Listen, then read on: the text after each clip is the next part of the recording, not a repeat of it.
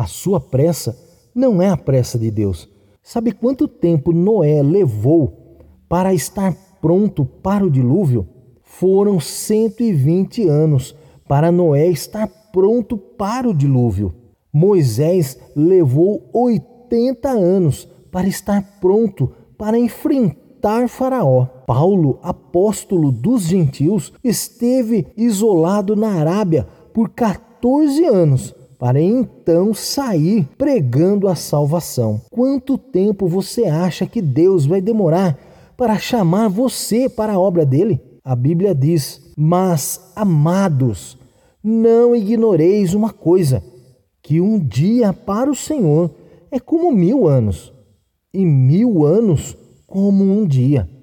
O Senhor não retarda a sua promessa, ainda que alguns a tempo tardia, mas é longânimo para conosco, não querendo que alguns se percam, senão que todos venham arrepender-se.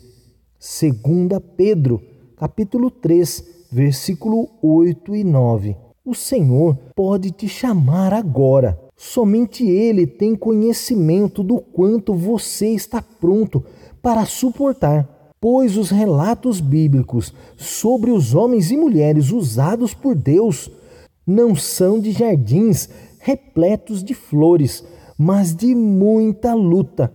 Então é preciso estar preparado para suportar o que vier à sua frente.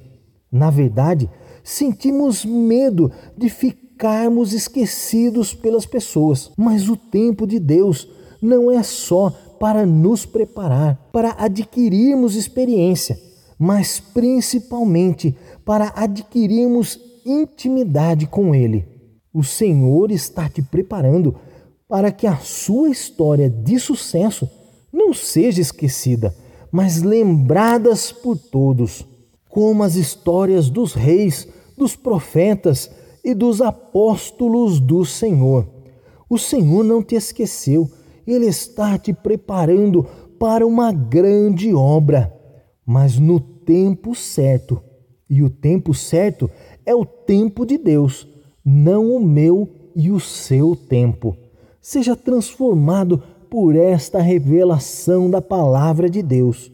Eu sou André Bernardo e esse foi mais um momento de meditação.